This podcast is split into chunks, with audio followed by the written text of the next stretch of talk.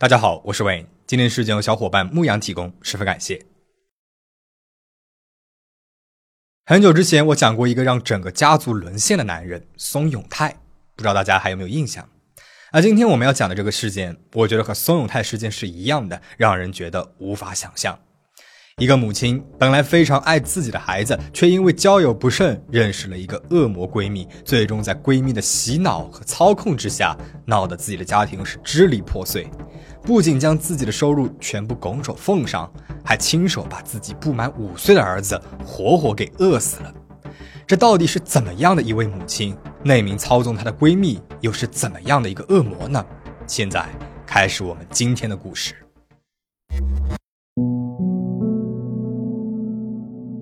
日本的福冈县位于九州地方北部，是九州地方人口最多也最发达的县。小栗町是福冈县东部的一个市镇。四十岁的丁丽慧和她的三个孩子就生活在这边。丁丽慧是一个单亲妈妈，和丈夫离婚之后独自抚养着孩子们。认识她的人都说她非常的善良，甚至过于善良了，显得有些唯唯诺诺的，对他人呢也没有什么戒心。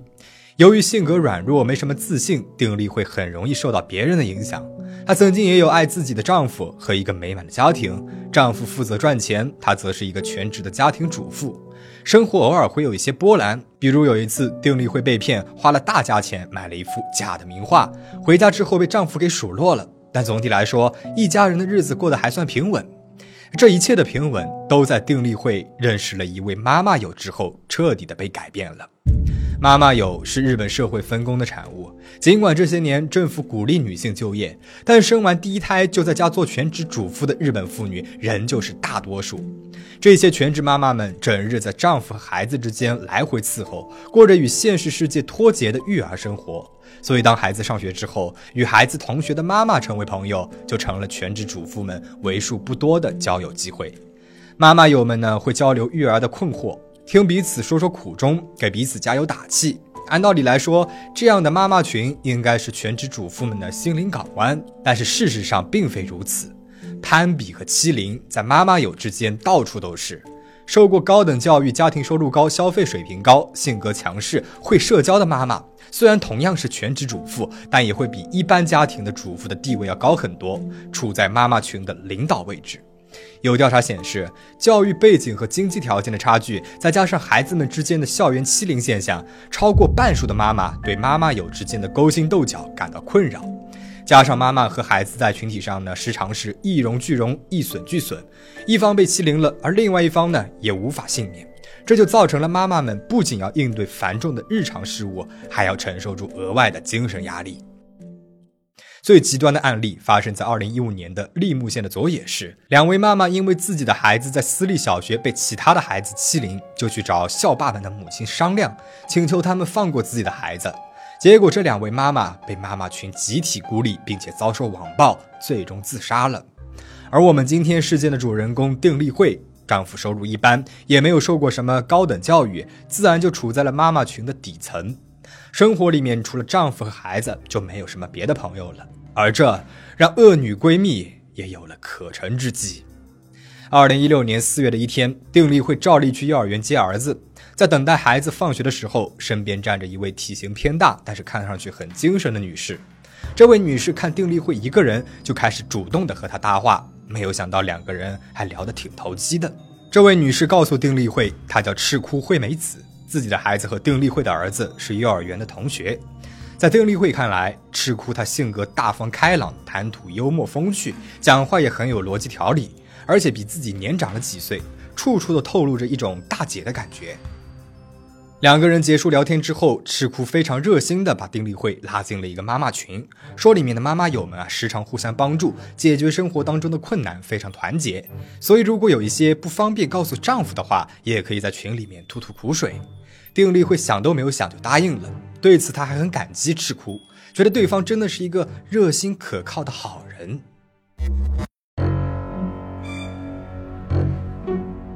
但其实，这位赤库根本就不像表面上看起来的那样，喜欢撒谎以及颐指气使的态度，让他在妈妈群里面的口碑很不好。而他用来接近丁丽慧的名字赤库美惠子，也不是他的真名。赤库本名宫崎美惠子，出生在福冈大川市，距案发的小栗町大概五十公里，赤库的家中一共有兄弟姐妹五人，父母开了一家木材厂，一度生意很红火。小时候的赤库是一个妥妥的富二代。好景不长，木材厂在二十年前突然破产，赤库家一下子失去了一切，跌落云端，日子过得穷困了起来。赤库的父母此时想的不是如何东山再起，而是向亲朋好友和街坊邻居借了上百万日元之后，丢下了年迈的祖父母，连夜跑路，成为了当地人痛恨的老赖。除了从熟人那里借钱，赤库的父母还常常以各种名头从政府手里面骗取贷款。据赤库小时候的同学回忆，他从小呢就胖胖的，性格外向，非常享受成为人群的焦点。得益于爱出风头的性格，即便是学习成绩不好，也时常能够在学校组织的一些活动上演讲。平时和同学交往的时候，喜欢做一些出格的行为来引人注目。比如，身为女孩子，她时常会在众人面前做北野武的经典搞笑动作——科马内奇。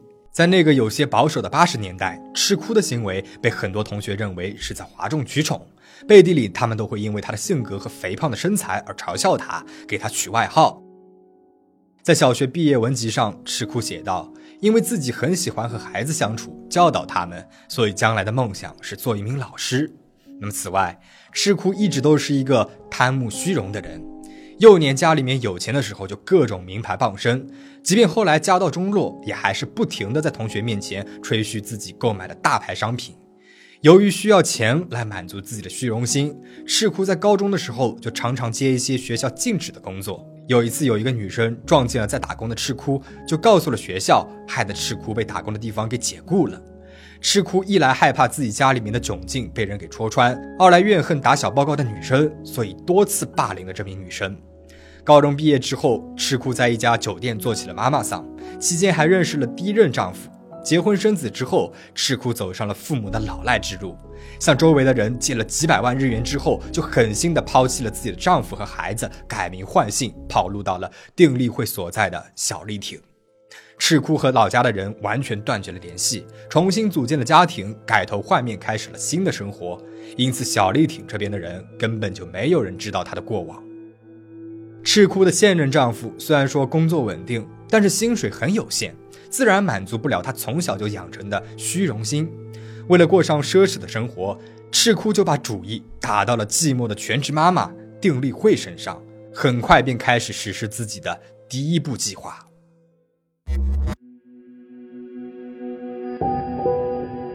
和定力会相识之后，赤库为自己打造了一个朋友众多、人脉很广，在很多事情上都是行家的人设，这让定力会非常的佩服。再加上赤库热情开朗的性格，很快两个人就成为了好朋友。定力会对赤库很信任，还常常邀请他去家里面做客。自从认识了赤库，定力会他感觉自己就像是找到了救星，开始越来越依赖这位好友了。他每天都要花上几个小时和赤库聊天，日均给赤库发上千条信息。也正是因为如此，赤库对定力会的生活细节了如指掌，这无疑为他精神控制定力会，让定力会对自己言听计从打下了基础。精神控制的第一步，就是要让被控制者彻底的处于孤立和外界完全隔离的状态。定力会认识的人非常有限，除了丈夫，就是孩子学校里面的一些妈妈有了。赤库决定先从妈妈友下手，切断定力会和他们的关系。在相识的第一年，赤库就告诉定力会说，他曾经无意间听到了学校里面定力会的几个妈妈友在背后说定力会的坏话，说其实背地里面大家都非常的讨厌和他来往，平时对他友善也只是装装样子罢了。本来就十分在意他人看法，生怕被人讨厌的定力会听了之后，如赤库所料，完全乱了阵脚。他问赤库现在该怎么办，赤库就顺水推舟的说道：“既然被人讨厌了，就不要再和他们来往了，以免日后被欺凌。”果然，定力会不再主动的和那些妈妈友们走动了，见了面连招呼都不打，甚至会主动的躲着他们走。妈妈友们看到他这个样子啊，就觉得非常的莫名其妙。再加上之前本来就没有非常的要好，自然就疏远了他。而这样一来，在定力会看来，也就证实了赤库的说法，他们果然是在讨厌我。时间一久，赤库就成了定力会唯一的朋友了。也许你会说，赤库这一招好像也没有那么的高明啊。只要定力会找妈妈友们把话给说开了，他的谎言不就被拆穿了吗？但其实，赤库就是吃准了定力会怯懦的性格，他知道定力会宁可躲起来，也不会去找对方说清楚的。丁丽慧对赤库的依赖也是越来越深。这个时候，丁丽慧的丈夫成为了赤库计划里面的绊脚石。在他们认识的第三年，也就是二零一八年的夏天，赤库就开始用各种伪造的证据告诉丁丽慧，她的丈夫出轨了。这对于丁丽慧来说，无疑是晴天霹雳啊！丈夫对她来说就是她的天，无论是在生活还是在感情上，丁丽慧都十分的依赖自己的丈夫。如果丈夫要抛弃自己，自己又没有了经济来源，要怎么继续生活呢？这个时候，赤姑趁机表现自己会尽力的帮助她，她积极的为她出谋划策，教丁丽慧如何与丈夫斗争。案发后，警方调查过，丁丽慧的丈夫对妻子一直很忠诚，出轨完全是空穴来风。面对妻子没来由的质疑，丈夫当时呢也是一再否认。但是夫妻的关系在这种怀疑当中，渐渐的出现了裂痕。丈夫事后回忆啊，此前丁丽慧一直都很喜欢和全家人一起去野餐。为了缓和夫妻的矛盾，打消妻子对自己的不信任，丈夫还计划了一次全家出游。然而却被丁丽慧以不感兴趣给拒绝了。当时的他并不知道是赤哭在背后搞鬼，只觉得妻子变了，这让他很伤心。而对于丈夫的解释和殷勤，赤哭再三告诉丁丽慧，这都是男人玩弄女人的伎俩，他就是在骗你。因此，丁丽会常常和丈夫是吵得不可开交。二零一八年十二月份，两个人就分居了。前夫开始还想挽回，但是丁丽会坚决申请了仲裁离婚。就这样，原本美满的婚姻生活在丁丽会的疑神疑鬼当中被消磨殆尽，最终在二零一九年的五月份以离婚收场。此时的丁丽会已经彻底的陷入了孤立无援的境地，落入了赤库的掌控之中。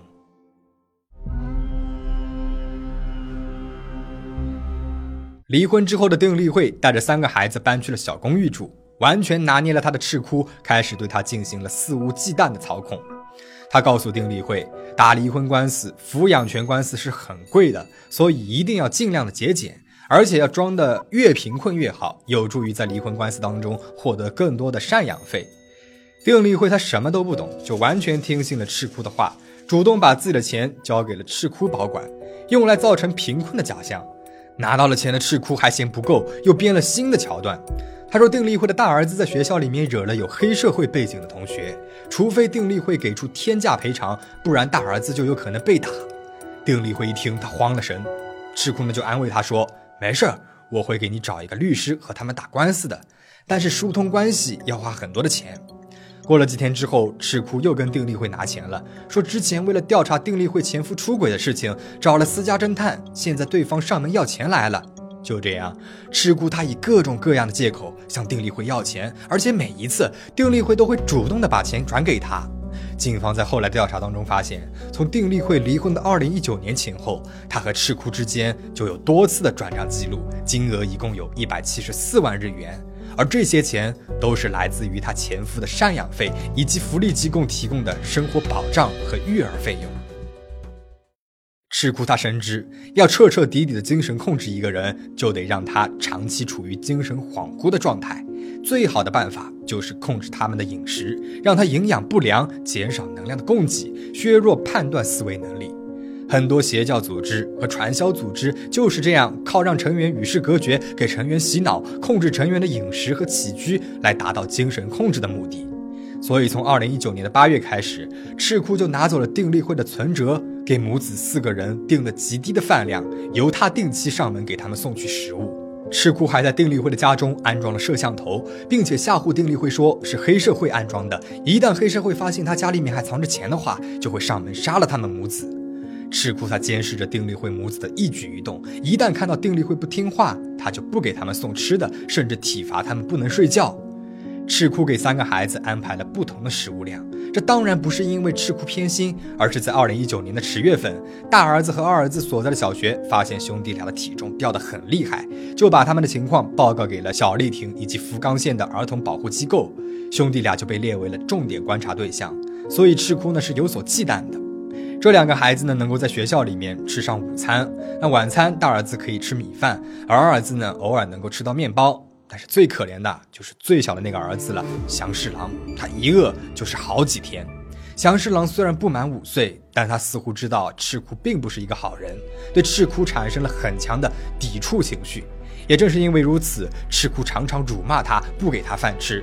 让人心惊的是，这个时候他的母亲定力惠居然会站出来维护赤哭，有的时候甚至会狠狠地敲打祥侍郎的头，任由赤哭虐待他，然后把他长时间的锁在柜子里面。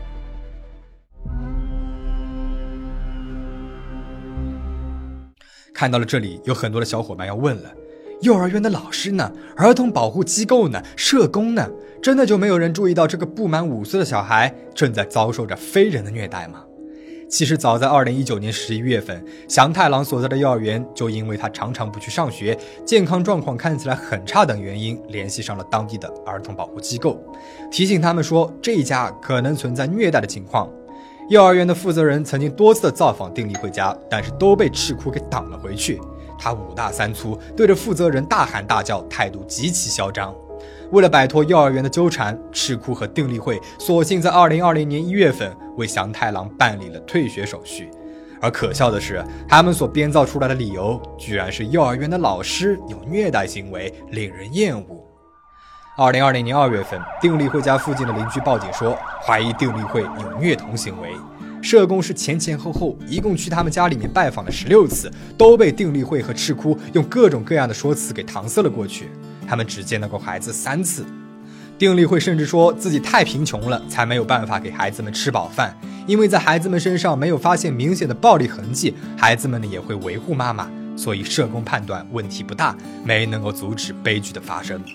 警方事后调查得知，赤库从定力会那边一共骗走了一千三百七十万日元，也就是六十八点三万人民币。这一千三百七十万日元包括了每个月的救济金、赡养费。电力会他还会每个月帮赤库还他的信用卡债务，而且所有的钱都被他拿来和丈夫、孩子四处旅游，在小钢珠店里面赌博、购买奢侈品。他还带着全家搬进了位于市中心的高级公寓。在赤库极大的改善了自己家的生活环境的同时，定力会呢，由于不交费，和孩子住在断水、断电、断煤气的房子里面。直到二零二零年三月下旬，由于长期欠缴房租，被房东给驱赶走了，流落街头。无家可归的他和孩子们，又从政府那里领到了大约两百三十万日元的救济。当然，这笔钱又进了赤窟的口袋。赤窟只给他留下了极少量的钱，让他和三个孩子挤在了又脏又破的廉租房子里面。在搬进家不到一个月的时间，小香太郎就永远的离开了。他离世前十天，定力会没有给他吃过任何东西，饿了呢就只能够喝水。他小小的身体虚弱到无法站立，无法行走，他的肋骨突出，四肢几乎没有一点脂肪，意识很模糊。无法想象他是怀着怎样的绝望，在饥饿当中走向了生命的终点。赤库见状，只是对定力会说：“孩子在装病，不要管他就好了。”即便是意识模糊，在离世前还和哥哥们说他很担心自己的妈妈。即便无法理解妈妈为什么要这样对自己，五岁的他还是爱着妈妈的呀。其实小强侍郎呢是有可能获救的。因为记录显示，在他离世的前五天，四月十三号，福冈县福祉事务所曾经派人去他家里面再度了解情况。定力会挡在了门前，说自己的孩子健康状况没有问题。事务所的工作人员呢，也就没有坚持了。如果那个时候他们坚持要见孩子，就会见到那个当时骨瘦嶙峋的小强侍郎，那个体重只有十公斤，在死亡线上挣扎着的五岁孩童，也许他就能够获救了。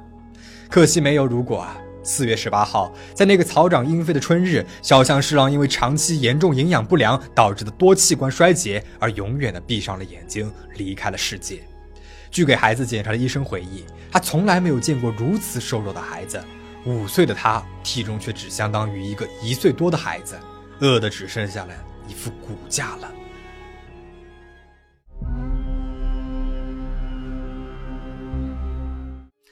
那么祥侍郎的惨死有没有唤醒作为母亲的定力会呢？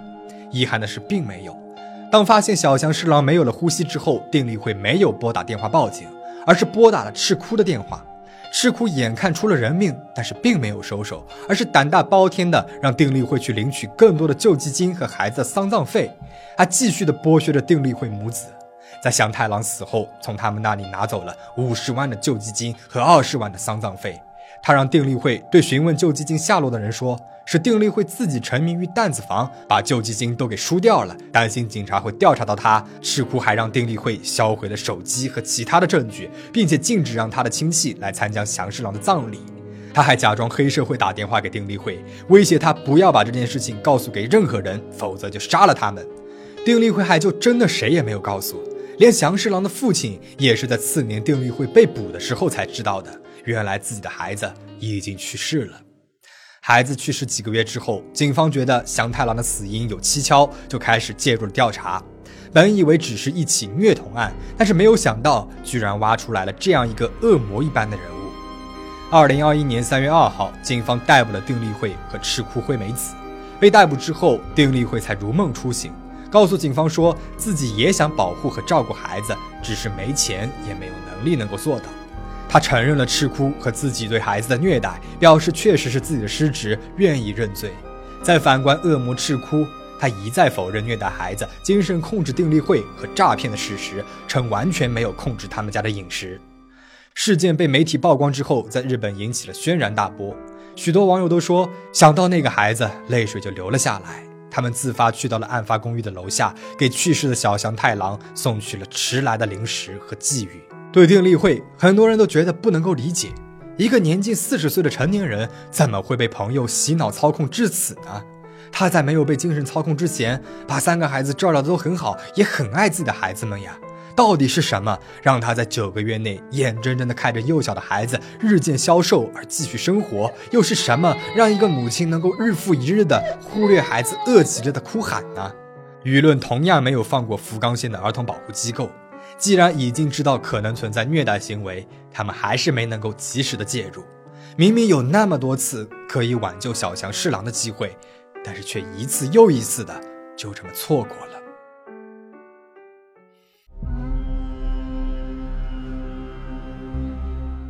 在刚刚过去的六月十四号，法庭进行了审理，被告人丁立会被指控遗弃致死罪。